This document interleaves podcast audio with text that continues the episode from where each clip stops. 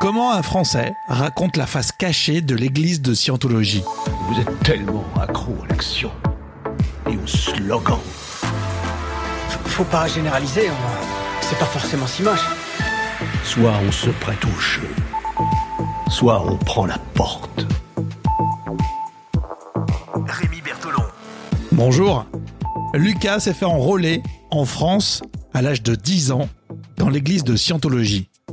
Il a tout raconté à Combini News.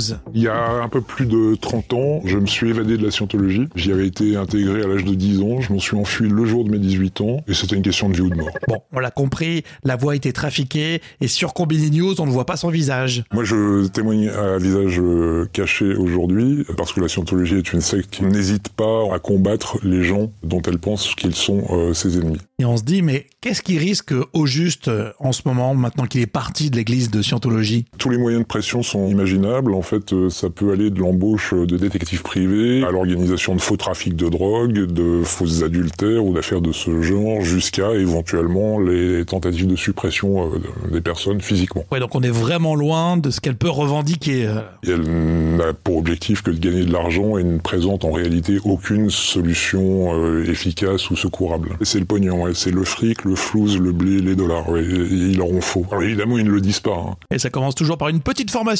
On démarre par un petit cours qui dure trois jours à une semaine, etc., qui coûte l'équivalent d'un mois de salaire médian, peut-être même un peu moins. Et donc le deuxième cours sera plus long et plus cher, le troisième cours encore plus long et encore plus cher, et puis intervient à ce moment-là les séances de thérapie. Et plus les niveaux euh, seront dits supérieurs, plus ils seront coûteux. Et après, on entretient un certain business.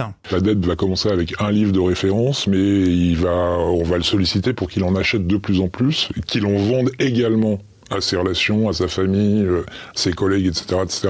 Et puis on va lui-même lui faire acheter une espèce de truc qu'on n'a pas le droit d'appeler détecteur de, de mensonges, une espèce d'homme maître, donc un truc qui mesure la résistance électrique et qu'on va faire payer euh, donc à l'adepte euh, l'équivalent d'une petite voiture confortable. Alors vous avez compris, Lucas, lui, il est entré dans l'église de Scientologie à 10 ans. Et puis après, il y a une évolution. Donc ce qui se passe, c'est que moi, à 15 ans et demi, on m'envoie au QG, donc à l'organisation maritime, en l'occurrence au Danemark, et là je signe un contrat d'un milliard d'années. La scientologie vend euh, l'idée que chaque être est un être éternel, c'est-à-dire qu'il ne, ne meurt jamais, il se contente simplement de remplacer son corps tous les 70, 80, 90 ans, euh, voilà. Et donc, quand vous intégrez un de ces centres de formation, eh bien, c'est la délation qui compte.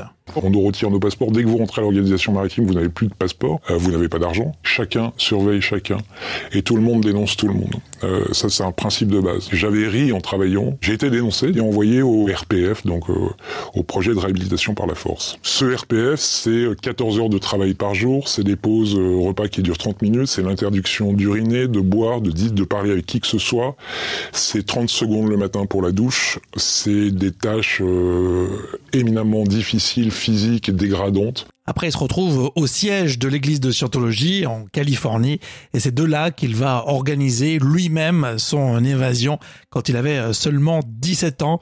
Euh, Sujet et témoignages à retrouver dans son intégralité. hein. C'est à peu près 6 à 7 minutes euh, de témoignages avec Combini News. N'hésitez pas à commenter évidemment cet épisode. Merci à tous les abonnés du podcast Au lever du soleil. Euh, grâce à vous, rien que le fait d'être abonné hein, sur n'importe quelle plateforme, vous le savez, ça soutient le projet. Donc merci à vous. Euh, Au lever du soleil, c'est tous les matins aussi sur euh, vos enceintes connectées. Ok Google, quelles sont les dernières infos au lever du soleil? Et Alexa active au lever du soleil podcast. Il faut bien penser à mettre euh, au lever du soleil dans vos routines.